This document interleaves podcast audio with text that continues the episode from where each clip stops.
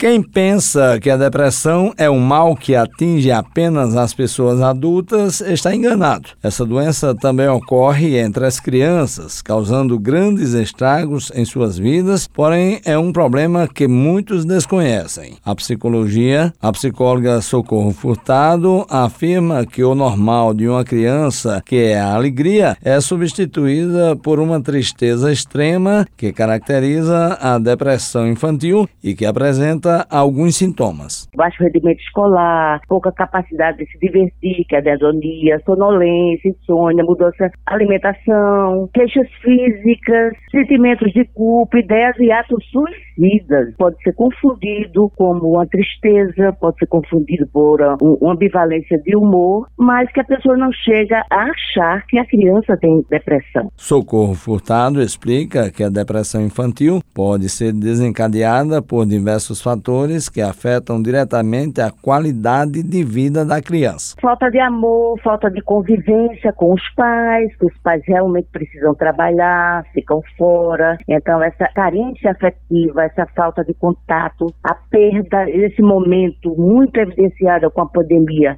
a perda e morte de pessoas queridas pode levar um luto para a criança e ser um luto que não é bem trabalhado e pode causar um adoecimento até levar uma depressão. Primeiramente, ela vai ser evidenciado isso ou na escola ou no meio familiar, quando se observa a mudança de comportamento. Ao se verificar um processo de entristecimento da criança, os pais ou responsáveis devem procurar ajuda profissional. O ideal é que se procure ajuda profissional, um psicólogo, para fazer uma avaliação desse caso. O que está acontecendo com ela e com a família. A terapia familiar, nesse caso, é muito importante, porque às vezes a família não acha que a criança está observando ou está vivendo uma problemática da família, como dificuldades econômicas, brigas conjugais, e isso ela é deixada de certa forma de lado porque acha que isso não tem um impacto direto sobre ela, e tem. Então a, a terapia familiar é um ótimo recurso hoje que a gente tem.